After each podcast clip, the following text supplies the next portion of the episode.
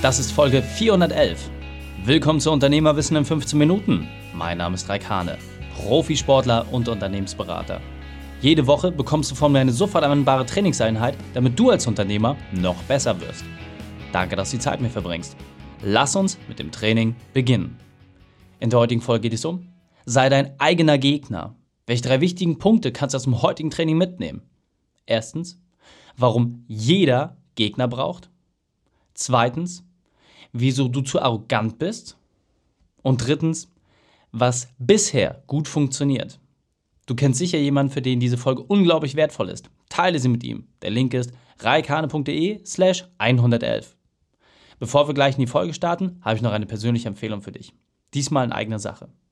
Du willst direkt mit meinem Team und mir zusammenarbeiten? Du willst dich unternehmerisch weiterentwickeln? Du suchst eine Gruppe von Menschen, die genauso ist wie du? Genau dafür haben wir den Unternehmerkader geschaffen. Das ist unser Angebot an alle Selbstständigen, die den Sprung ins Unternehmertum schaffen wollen. Mehr Freiheit, mehr Zeit, mehr Lebensqualität. Wenn du das erreichen willst, mache deinen Unternehmertest unter reikane.de. Qualifiziere dich für dieses Programm und erhalte die Chance, in der Startgruppe dabei zu sein. Einfach deinen Unternehmertest machen und dann für den Unternehmerkader qualifizieren. Hallo und schön, dass du dabei bist. Kennst du den Spruch, dass manche Unternehmen zu groß sind, um zu scheitern? Und gehen wir doch einfach mal so ein bisschen in der Vergangenheit zurück. Namen wie Kodak, AEG oder BlackBerry. Weltweit operierende große Unternehmen, Konzerne mit abertausenden Mitarbeitern. Innerhalb von wenigen Wochen sind diese Unternehmen von der Bildfläche verschwunden. Warum? Häufig lag es einfach daran, dass Innovation bewusst zurückgehalten wurde. Diese Unternehmen waren innovativ. Völlig außer Frage. Das, was für mich immer noch eines der größten Paradoxone ist, das wir in der Unternehmergeschichte haben, ist tatsächlich Kodak. Warum? Die Digitalkamera wurde in erster Variante dort schon in den 70ern getestet, in den 80ern bereits zur Marktreife gebracht. Aber weil es dem Geschäftsmodell zu 100% widersprochen hat, wurde das buchstäblich in die Schublade gepackt. Viele, viele Jahre später war das der Todesstoß. Und das, obwohl die Lösung doch in den eigenen Händen lag. Zeigt doch einfach mal, wie spannend es ist, wenn man es sich selber unbequem macht. Die größten Sportler unserer Zeit sind nur deswegen so erfolgreich geworden, weil sie einen erbitterten Rivalen hatten. Und deswegen musst du dir auch einfach mal unternehmerisch die Frage stellen, wer ist denn dein Rivale? Wer ist deine Konkurrenz? Wer ist denn links und rechts von dir? Wer ist vielleicht sogar vor dir? Wer ist hinter dir? Es gibt viele Motivationssprüche oder Videos, die du siehst, wo es immer nur darum geht, dass sich Gewinner nur auf das Gewinnen konzentrieren und nicht nach links und rechts gucken. Das ist natürlich eine Variante. Und im Kern ist das auch das Wichtigste, weil natürlich, wenn du den Blick nach links oder nach rechts nimmst, sorgt es dafür, dass du abgelenkt wirst von dem nach vorne laufen. Aber, und das finde ich persönlich extrem wichtig, wenn du immer nur nach vorne guckst, kann es sein, dass dir einfach entgeht, was links und rechts von dir passiert. Deswegen lohnt es sich immer mal wieder, wie beim Autofahren auch, den Schulterblick einzustreuen, wenn du überholen willst. Und genau da musst du dir jetzt einfach wirklich mal die Frage stellen, wer ist deine Konkurrenz? Wer sind die Unternehmen, wer sind die Player am Markt, die mit dir gemeinsam um dieselbe Kundengruppe buhlen und wer ist dort aktiv? Und jetzt weiß ich, dass es einige Unternehmer gibt, und das ist gar keine Seltenheit, die sagen, ich bin in der Form, wie ich mein Unternehmen betreibe, mit den Leistungen und Services, mit den Produkten, die ich anbiete, einzigartig. Das ist gut, wenn man das so behaupten kann. Die Frage ist, gehst du ausreichend weit zurück?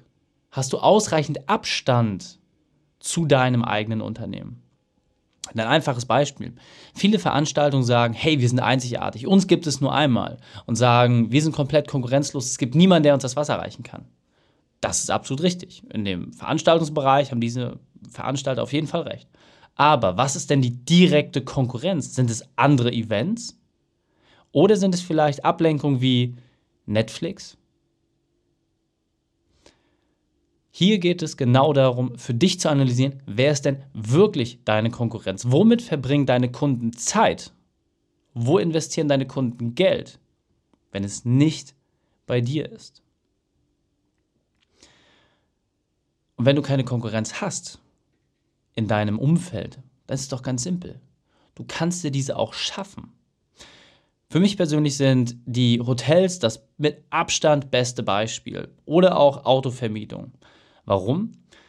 Weil solche Player wie Ibis zum Beispiel, ja, eine extrem große Hotelkette oder Sixt als Autovermieter, irgendwann haben sie einfach festgestellt, dass sie mit ihrer Premium-Positionierung oder ihrem besten Preis-Leistungs-Verhältnis nicht mehr ausreichend punkten können. Es gibt auch Kunden, die bewusst sagen, hey, mich interessiert nur eine einzige Sache, Grundnutzen und Preis.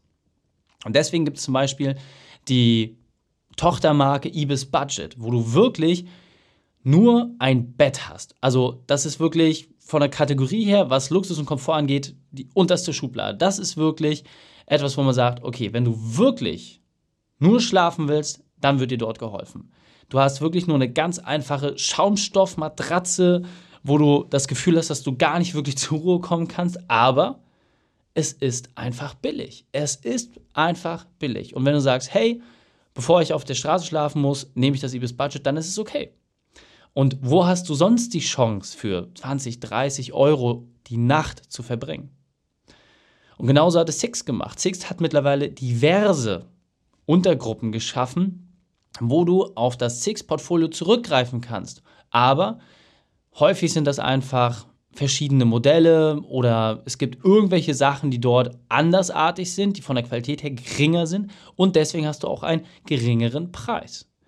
Und somit sind die Leute, die besonders preisbewusst sind, trotzdem auf einmal wieder im Kundenkorridor von den jeweiligen Anbietern.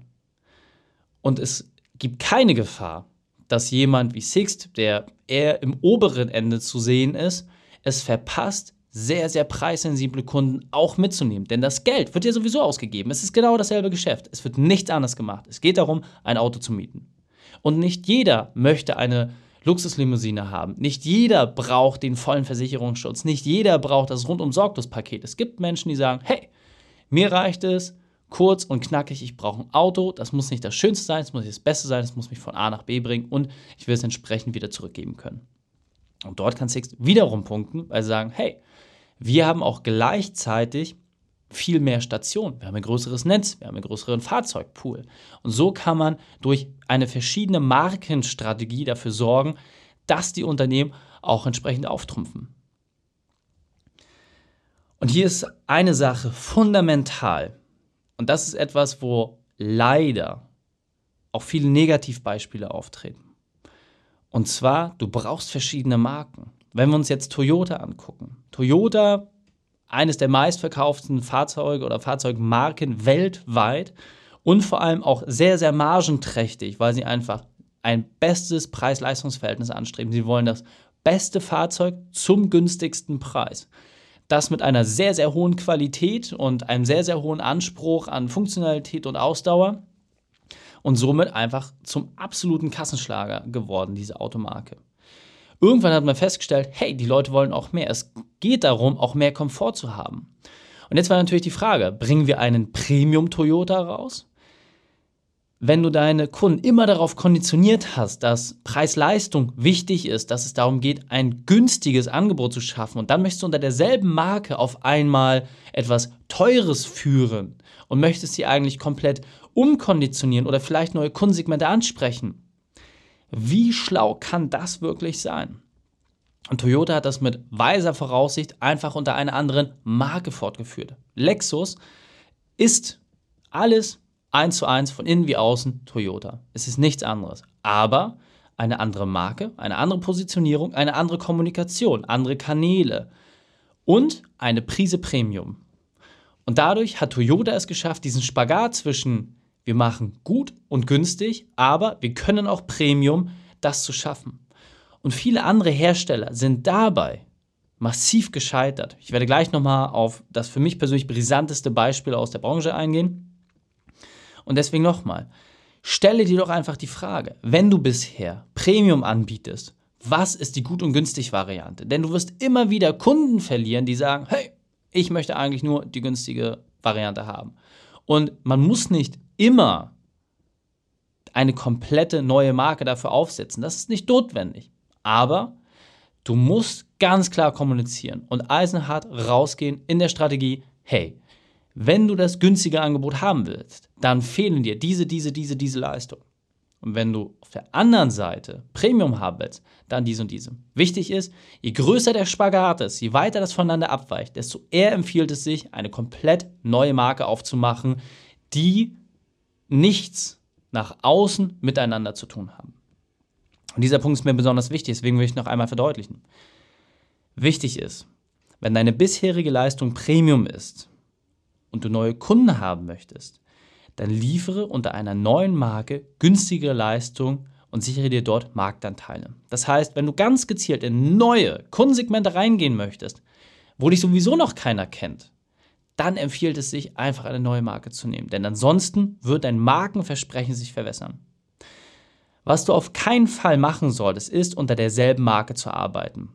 Der größte Fehler, den der VW-Konzern je gemacht hat, war der Phaeton. Toyota und VW sind im Grunde ein und dasselbe, wenn man sie in der Kategorie nebeneinander stellt. Ja, das Auto fürs Volk, das Auto für die Massen, das war immer der, der Arbeitstitel. Und jetzt auf einmal wurde der Phaeton rausgebracht, ein Versuch im Premium-Segment Fuß zu fassen. Aber es stand ein großes VW-Logo auf dem Lenkrad. Und auf einmal sollte ein Fahrzeug, was man gewöhnt ist im Preisrahmen zwischen 20.000 bis 40.000 Euro, zwischen Golf und Passat, sollte auf einmal 60 oder 80.000 Euro kosten. Und der Phaeton ist nach wie vor das Fahrzeug mit dem größten Wertverfall, den du haben kannst. Und jetzt weiter im Text. Deswegen, Konkurrenz belebt das Geschäft. Und wenn du das Gefühl hast, dass es mit deiner Art, wie du Produkte oder Leistungen anbietest am Markt, niemanden gibt, dann mache dir selbst Konkurrenz. Sei dein härtester Gegner. Mache bewusst alles anders. Torpediere dein eigenes Geschäftsmodell. Allerdings unter einer anderen Marke. Denn dann kannst du wirklich mal Gas geben, kannst völlig neue Wege gehen, etwas ausprobieren und du wirst sehen, du wirst neue Kunden bekommen. Du wirst neue Mechanismen kennenlernen. Und wenn du es schaffst, Premium, Mittelklasse und günstig zu vereinen, dann wirst du mit Abstand der größte Platzhirsch werden. Und nochmal, Toyota hat es genauso gemacht. Es gab später auch noch eine entsprechende Marke, die dazugekauft worden ist im billigsten Segment. Jetzt fehlt mir leider der Name dazu. Das heißt, man hat dort wirklich genau die Strategie aufgemacht. Lexus als Premium-Marke im mittleren bzw. etwas unteren Segment, dann Toyota und dann im absolut billigsten Segment hat man dann nochmal eine Marke dazugenommen. Kleiner Aufruf an alle, die dem Podcast schon länger folgen. Wenn es dir einfällt, welche Marke das war. Schreib mir gerne mal eine E-Mail oder schreib mir gerne auf meinen Social Media Kanälen, denn das ist auf jeden Fall nochmal gut, diese Information nochmal in einer Instagram Story oder sowas mit aufzugreifen. Also, du brauchst Gegner und Rivalitäten sind absolut wichtig, damit du ein Fundament für Weiterentwicklung hast. Deswegen suche bewusst nach Gegnern, suche nach Chancen, suche nach Reibungspartnern. Geh mit den Leuten auch mal essen, trefft euch, tauscht euch aus. Tesla zum Beispiel, auch wieder Automobilbranche, hat nach ganz, ganz kurzer Zeit einfach sämtliche Patente, die vorher unter absolutem Geheimverschluss waren, rausgegeben an den Markt, hat es frei zur Verfügung gemacht und dadurch konnten alle anderen Autobauer komplett Tesla kopieren. Aber was sie nicht kopieren konnten, war der Innovationsgeist. Und so hatte Tesla nicht mehr die Herausforderung, dass nur noch ein Prozent aller Fahrzeuge ähm, entsprechende Elektrowaren, die am Markt rausgebracht wurden, sondern dass man mittlerweile auf die 5% hochgekommen ist und dass wir im Bereich sind, auf die 10% zu gehen. Das hat Tesla nur hinbekommen, weil sie entsprechend die Rivalität selbst geschaffen haben. Fassen wir das Wichtigste also noch einmal zusammen. Erstens, kenne deine Feinde. Zweitens, nimm für unterschiedliche Preise unterschiedliche Marken. Und drittens, suche den Wettkampf. Die Shownotes dieser Folge findest du unter reikane.de slash 411. Ja, Links und Inhalte habe ich dort zum Nachlesen noch einmal aufbereitet. Dir hat die Folge gefallen? Du konntest sofort etwas umsetzen? Dann sei ein Held für jemanden und teile diese Folge. Erst den Podcast abonnieren unter reikane.de slash podcast Oder folge mir bei Facebook, Instagram, LinkedIn oder YouTube, denn ich bin hier, um dich als Unternehmer noch besser zu machen. Danke, dass du die Zeit mit verbracht hast. Das Training ist jetzt vorbei. Jetzt liegt es an dir. Und damit viel Spaß bei der Umsetzung.